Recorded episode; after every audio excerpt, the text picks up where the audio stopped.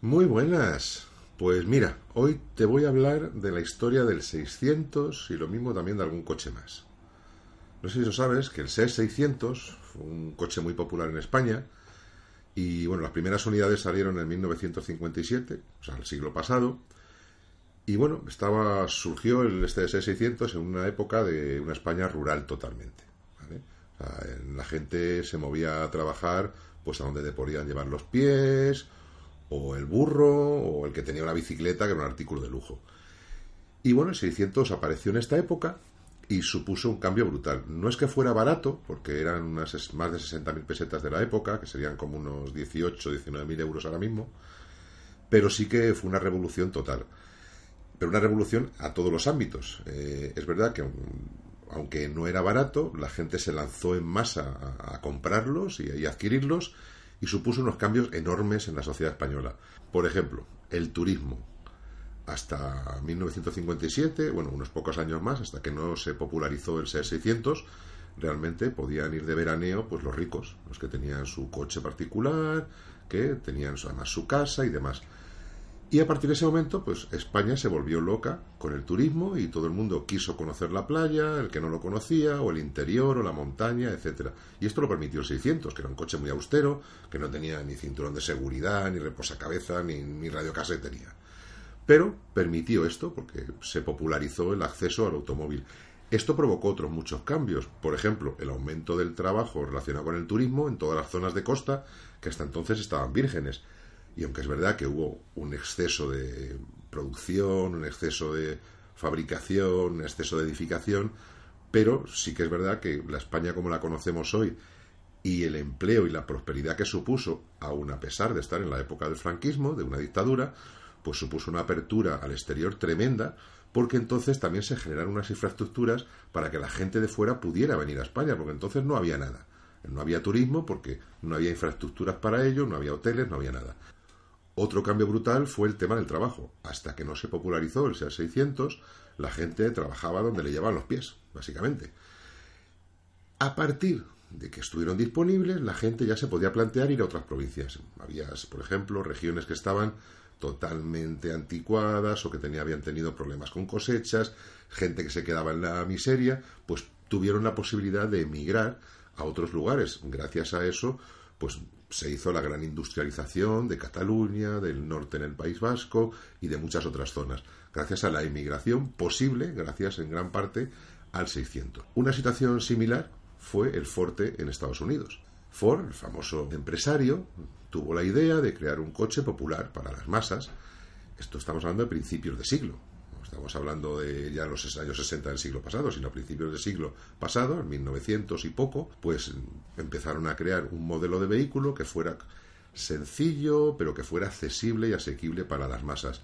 Porque hasta entonces solamente, igualmente, solamente se podían permitir vehículos, pues los más ricos, eran coches prácticamente de fabricación a medida, que muy poca gente se podía permitir. Esto cambió totalmente la sociedad y fue una enorme revolución en todos los sentidos porque Ford no solamente inventó el vehículo este, creó este vehículo, sino que creó todo un sistema de cómo fabricarlo. Y, por ejemplo, la fabricación en serie, es algo que se le atribuye gracias al avance que supuso la creación del Forte, porque había tanta demanda que había que satisfacerla de alguna manera, se fomentó la fabricación en serie, donde había una especialización del trabajo, donde había una secuencia de acciones dentro de una misma fábrica. Esto conllevó muchos otros cambios, por ejemplo, el hecho de traslado de gente del campo a las ciudades para poder abordar toda esta demanda de vehículos que había en las fábricas. Esto generó toda una industria a su alrededor, un comercio y fomentó pues la gran riqueza económica que tuvo Estados Unidos hasta luego la Gran Depresión. Pero en ese momento pues fue un boom absoluto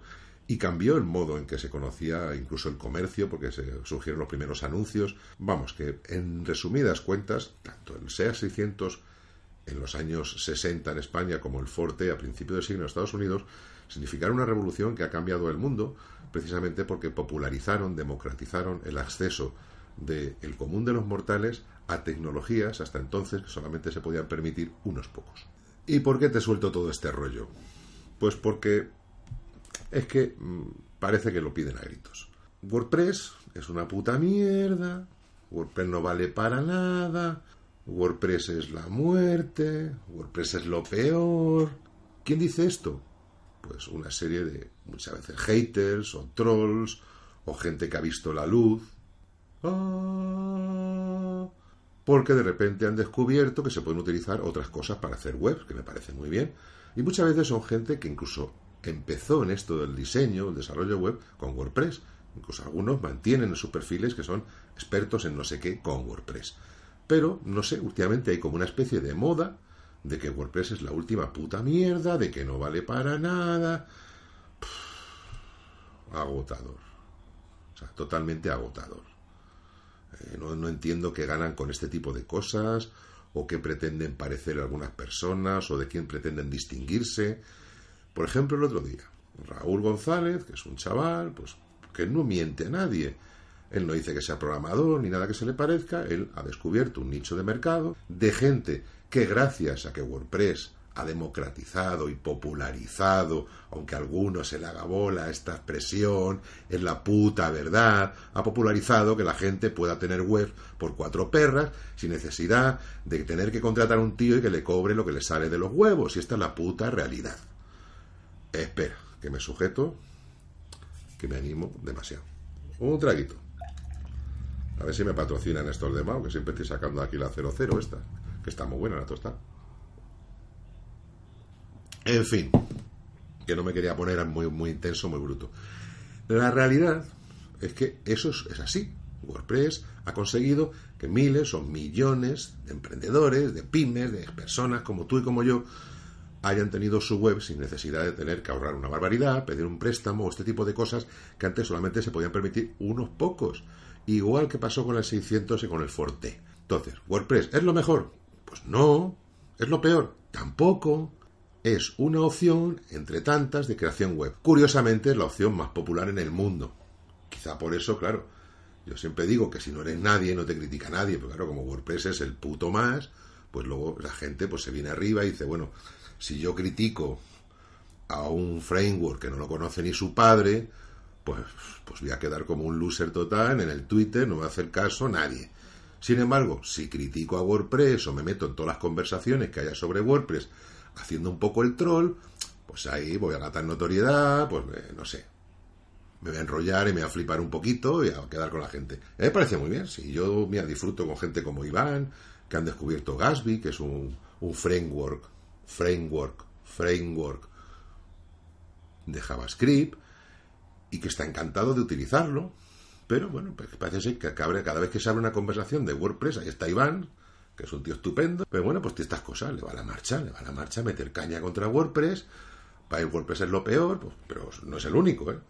Pero bueno, ahí está, ahí está y, hace lo que puede y se mete y em, nos critica por ser como una secta. Sin embargo, luego él no hace más que estar tirando para Gatsby, pero bueno, será de la secta de Gatsby, será que una secta es mala y la otra es buena. Yo no digo que Gatsby sea malo, pero tampoco me meto, libertad de elección. Pero parece ser que hay gente que le molesta la libertad de elección, y no digo que sea Iván, pero bueno, que puede ser todo lo intenso que quiera en Twitter, y yo me lo paso muy bien discutiendo con él, pero vaya, de ahí a, hacer declaraciones allí tan tremendistas como las que hace a veces, pero bueno, no es el solo. Pero bueno, a final de cuentas, a mí lo que más me sorprende es gente del mundo WordPress o que ha crecido con WordPress, que en sus perfiles pone que se dedica a WordPress, que parece que se sienten pues como avergonzados a veces de utilizar WordPress cuando gente de este estilo se pone intenso, critica WordPress, parece como que reculan, en vez de defender aquello que les paga las facturas, que les da el pan, pero no solo a él, sino a sus cientos y miles de clientes entre todos. Porque es importante que defendamos todo aquello que facilita la creación de Internet, todo aquello que facilita que Internet llegue a más gente, que la gente tenga presencia, que no dependamos de unos pocos, sobre todo si estamos hablando de software que es GPL, software que es de código abierto. No hay nada malo en defender esto. Pasa que la gente se pone y dice, bueno, pues es que esto del WPO, que era el debate que empezaba el otro día, Raúl, porque se dedica a eso, a atender a gente, pues que bueno, pues que ha empezado como ha podido, que tiene su web, igual sobrecargada, pero como la puedes sobrecargar un HTML pelón, pues yo he visto cada mierda hace 10 años en HTML que tardaba un cagarro en cargar. Pero, bueno, hay que meterse con WordPress y efectivamente WordPress es un CMS, es un framework y es dinámico. Entonces, todo lo que es dinámico resulta que tarda más en cargar que lo que es estático, por definición. Y luego utiliza tecnologías, la tecnología gracias a la cual Internet existe como la conocemos hoy, o sea, esa combinación del PHP, MySQL y el Apache, el famoso AMP, no el AMP de, este de, las stories de, de, Google, sino el AMP de toda la vida para el LAMP, el MAMP y el WAMP. Esto que ha hecho que todo Internet, como que prácticamente como lo disfrutas hoy, sea gracias a esta combinación, de repente esto es lo peor de lo peor. Y ahora JavaScript es, es como la folie. Pues, JavaScript no es nada nuevo tampoco, ¿eh? JavaScript pues tiene un resurgimiento ahora mismo porque han surgido un montón de frameworks, de entornos de trabajo y hay como locura. ¿Por qué? Porque hay una obsesión por la UX, por la carga ultra rápida y bueno, es verdad que efectivamente si sustituyes llamadas de PHP a bases de datos por elementos JavaScript dinámicos en portada, pues la carga es más rápida inicialmente. Pero esto es como todo, es cuestión de conocer tecnologías e ir aprendiendo. De hecho, WordPress cada vez tiende más a esto. De hecho, si te ves la interfaz de WordPress.com, está basada en Calypso, que está basada, está creada con un framework de JavaScript, igual que Divi. Divi está funcionando, toda esa interfaz en portada es el mismo framework de JavaScript que utiliza WordPress.com. Y luego todo es JPL y todo es perfecto. Y incluso la nueva interfaz de administración, que ahora mismo se arrastra un poquito de WordPress y demás, según las ocasiones y según la optimización que tengamos hecha, pues también se está migrando a JavaScript y el primer campo de batalla es el admin de WooCommerce, que ya hay un plugin del que te hablé que incorpora JavaScript para todas esas consultas, para hacerlo más rápido y más optimizado. Y bueno, volviendo al tema que Raúl pues, da siempre consejos de optimización, porque se dedica a eso, ayudar a la gente pues que tiene una web igual pues muy pesada, que no ha tenido una elección adecuada de plugins o de tema o de lo que sea, y con el tiempo, pues una vez que empiezan a vender, se preocupan y quieren mejorar su web. Pero esto es como todo, al principio pues te compras para tu casa los muebles que necesitas y cuando ya prosperas te compras los muebles que te gustan o los personalizas pero no podemos pretender que la gente no tenga muebles en su casa si no se puede pagar un ebanista. Que para eso está el IKEA. Pues bueno, pues que el WordPress es el IKEA de Internet. Perfecto. Gracias IKEA, gracias WordPress. Otro traguito. Y luego hay otro debate, esto de qué es esto del WPO. Pues el WPO pues es optimizar la web y una gestión de recursos adecuada de tu web. No solamente es entregar velocidades de carga, sino es un uso adecuado de los recursos que necesita una web para funcionar. Pues también es gestionar unos recursos adecuadamente para reducir la huella de carbono, para consumir menos energía, al final que pagar menos hosting, por ejemplo, pues todo eso es WPO. Y esto es una cosa de programadores, es una cosa de plugins. Bueno, los plugins. Si pones un plugin, eres malísimo, pero si uno se programa en su casa una optimización de su web es que es buenísimo. ¿Qué es lo que pasa? ¿Que el plugin ha nacido por ciencia infusa o lo ha hecho un programador? La diferencia entre el plugin y tú, que te programas tu propia optimización, es que tú no lo estás compartiendo con el mundo y el señorito ese del plugin sí lo ha compartido y en muchas ocasiones gratis con el mundo. O sea que hay que mirarse un poco a ver cuando nos ponemos a criticar, a ver quién peca más. Porque es que nos ponemos estupendos a la hora de criticar los plugins de WordPress. Porque claro, si tú quieres criticar WordPress, si tú quieres despreciar WordPress y te pones a pensar, bueno, pues yo como hago de menos WordPress, pues mira, los plugins, los plugins que es lo que ha hecho grande de verdad WordPress, el que haya miles de programadores que en vez de programar para su cliente y guardarse su código para él y rascarle lo que pueda, han decidido poner su programación, su código a disposición del mundo mundial. Entonces, que ahora mismo nos pongamos a criticar los plugins es como si nos pusiéramos a criticar algo así como que ha nacido de los árboles. Y no, no ha nacido de los árboles. Los plugins los han hecho programadores, igual mejor que tú. Y que encima han tenido los santos cojones de que en vez de estar criticando por ahí a lo que hacen otros, ha cogido y ha liberado su plugin, ha liberado su código para que lo disfruten millones de personas en todo el mundo. Y eso es criticable y ese plugin es una mierda. Yo es que veo mucha gente que critica los plugins, pero sin embargo no enseña su código para que lo critiquemos los demás. Yo con esto no quiero decir que cada uno pueda decir lo que le dé la gana, que eso está, que a mí me da igual, igual que lo digo yo. Y os podéis equivocar, aceptarlo, y yo me equivoco también.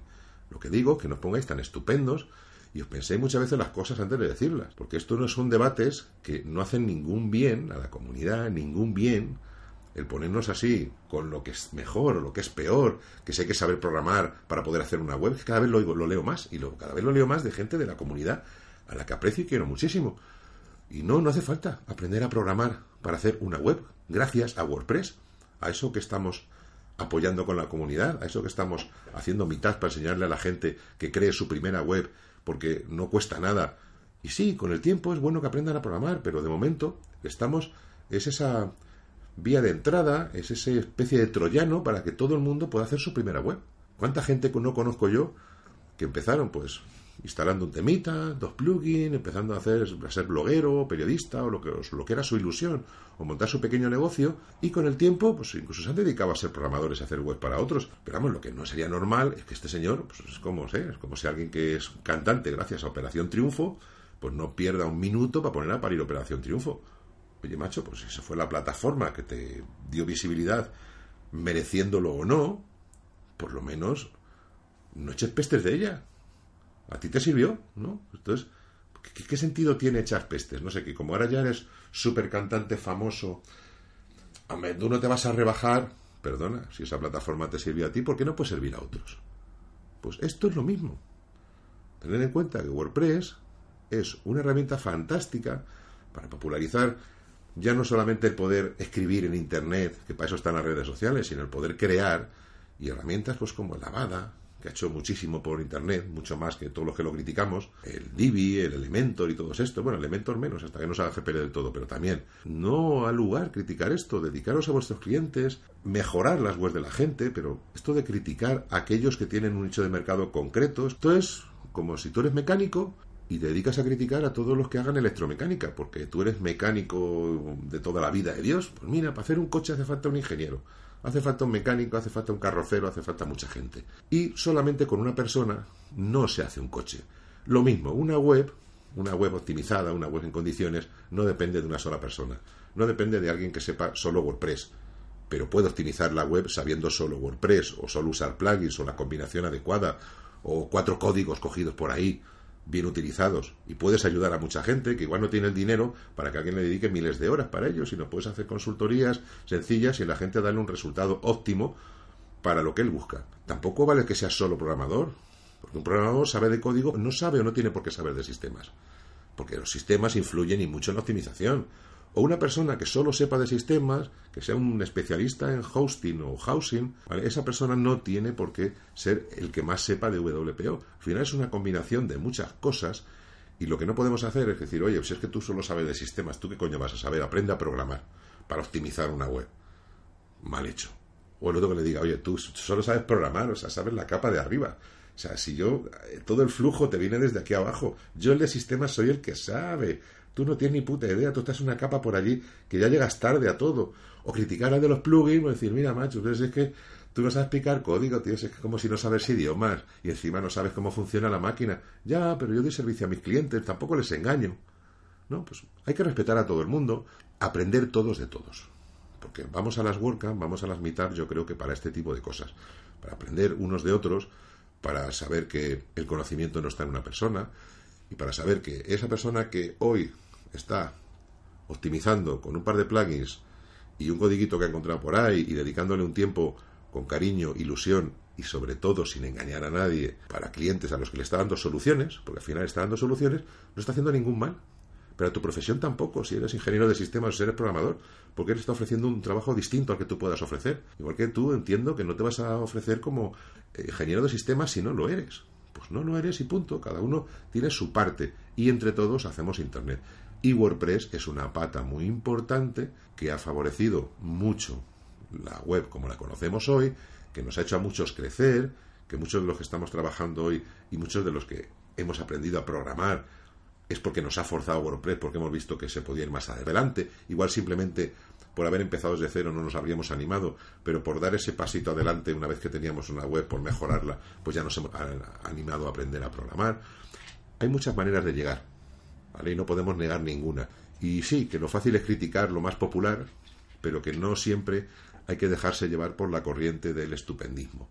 Y bueno, si yo me he puesto estupendo también en este vídeo, pues bueno, espero que entiendas por lo menos el sentido de todo ello y que yo lo que quiero sobre todo que os llevéis todos bien, paz y amor, y que vale, que una cosa son las discusiones y otra cosa es pensarse las cosas un poquito y no ponernos demasiado intensos y llegar hasta el insulto, como a veces he visto, hasta en mi blog, llegar pues, alguien e insultar a una persona por enseñar a, a optimizar, yo qué sé, pues el Divi o por compartir un código que él ha descubierto y ponerle, bueno, pues como medio de gilipollas o de inútil o de que estás acabando con el mercado.